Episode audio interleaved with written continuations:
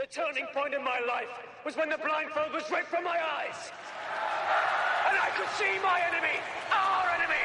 二战全揭秘，揭秘不为人知的二战史实。演播：前门楼子九丈九。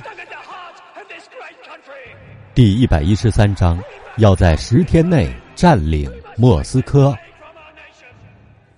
希特勒觉得胜利已经是板上钉钉了，他认为攻占莫斯科简直就是探囊取物。在十月七号，希特勒签署了一项最高统帅部的命令，他命令不准接受莫斯科的投降，即便是主动投降也不予接受。德国军队不需要进入莫斯科，而是要用炮击和轰炸予以毁灭。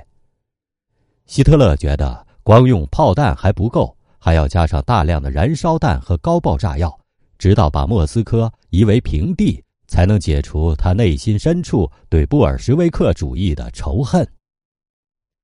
这个时候，希特勒宣称要在十天之内占领莫斯科，并且在十一月七号苏联十月革命胜利的这一天，在莫斯科红场来检阅德军的进攻部队。十月十四号，古德里安为了消灭被合围的苏军，出动了第二坦克集团军五个军当中的四个军，但是他没能完成歼灭任务。在布良斯克防御战役当中，苏联布良斯克方面军牵制了德军庞大的兵力，破坏了德军从南面深远迂回西方面军和莫斯科的计划。这时，苏联政府提出了坚决捍卫亲爱的首都。灭亡德国法西斯侵略者与莫斯科城下这样的口号。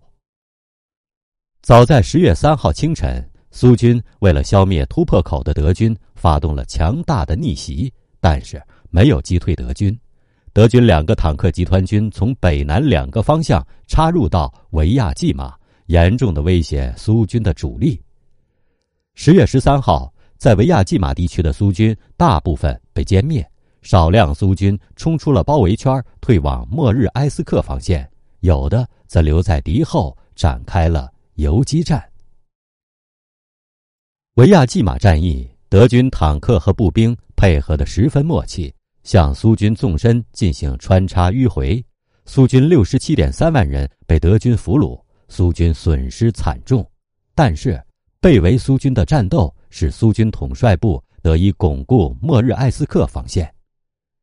这时，德军认为苏军的兵力和武器快接近山穷水尽的地步了。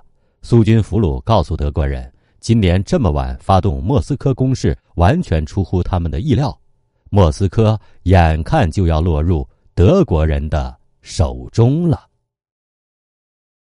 您正在收听的是《二战全揭秘》，下一章请听莫斯科最危急的日子。